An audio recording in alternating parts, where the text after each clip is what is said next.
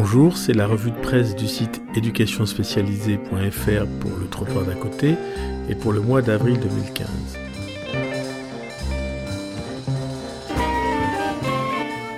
La question que je souhaite aborder pour ce mois d'avril est est-ce que la situation des 18-25 ans va s'améliorer en France? Si on en croit les annonces gouvernementales, on pourrait penser que oui. En effet, 26 nouveaux départements vont rentrer dans le dispositif Garantie Jeunes. Il va concerner 50 000 jeunes d'ici la fin de l'année. Il y a l'élargissement de la prime d'activité à environ 1 million de jeunes âgés de 18 à 25 ans en fonction de leurs revenus et de leur situation familiale, y compris euh, les étudiants qui travaillent. Donc ça a été annoncé le 19 avril par le président Hollande.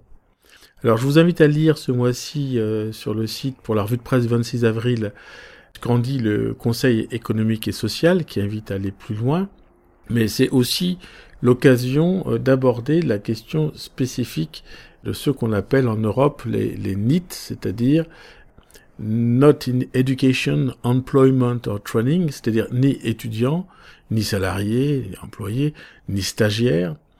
Et ces jeunes en Europe euh, concernent 15% des 15-29 ans, et dans ces populations, une part énorme concerne ceux qui ont abandonné prématurément leurs études euh, ou leur formation. Et donc parmi ceux-là, 55,5% sont au chômage. Alors c'est une question qui se pose euh, différemment selon les pays européens. Donc je vous, je vous invite à lire le rapport de Philippe Cordery, que vous trouverez facilement en ligne. Ce rapport sur l'emploi des jeunes en Europe montre combien la situation est différente d'un pays à l'autre.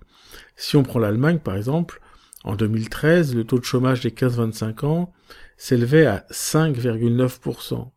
Parmi les 15-25 ans, 44% poursuivaient leurs études, 31% avaient un emploi et 16% suivaient une formation professionnelle. Mais même dans ce pays, on voit que c'est une moyenne et que entre les Länder de l'Est, euh, avec un taux de 9,4%, Berlin 11,4%, ben on est loin du Bade-Württemberg qui est à 2,9%. C'est pareil d'un canton à l'autre en Suisse, et l'on voit combien la politique locale est importante, qui va depuis euh, bien les centres de formation, les employeurs, mais aussi la façon de consommer des habitants qui vont par exemple choisir d'acheter des produits faits par les apprentis de la région et dans des produits qui sont des produits identitaires pour la région, ben on choisit de les payer plus cher parce que ça donne du travail aux jeunes de la région. Donc on voit qu'il y a aussi des traditions de consommation qui font que ce n'est pas pareil de faire vivre ces petits commerces locaux, d'accepter de payer plus cher ou d'aller systématiquement acheter là où c'est moins cher. Vous avez euh, à, l'autre extrémité euh, l'Espagne où le chômage des jeunes a explosé et est passé euh, de 18% en 2006 à plus de 55% en 2013. Donc là, on voit les suites de l'explosion de la bulle spéculative hein, dans l'immobilier. Et ça nous montre combien, au fond, c'est une question qui emboîte de niveau politique capitalistique, hein, la spéculation, euh, eh bien, euh, ceux qui en payent le prix le plus cher, euh, le plus élevé, c'est les jeunes, hein, c'est la variable d'ajustement de ces politiques. Donc je vous invite vraiment à regarder de près ce rapport de Philippe Cordery, le site du Conseil économique et social, et puis plus largement, intéressez-vous au NET, N-E-E-T, et vous aurez facilement, si vous rentrez cet acronyme, plusieurs études euh, importantes, et notamment pour la France. Voilà, c'était la revue de presse du site Éducation spécialisée pour le trottoir d'à côté.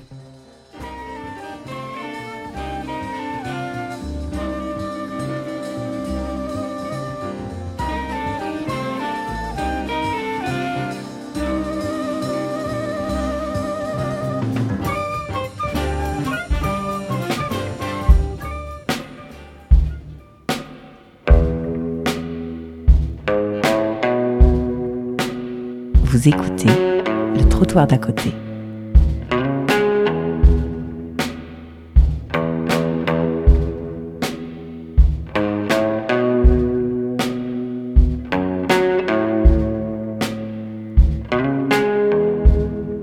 My mama called me last night. She said, Son, where are you coming home?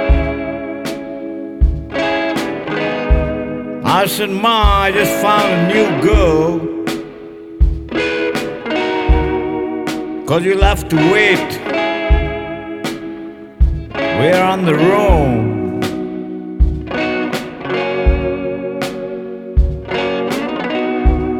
She asked me for a lift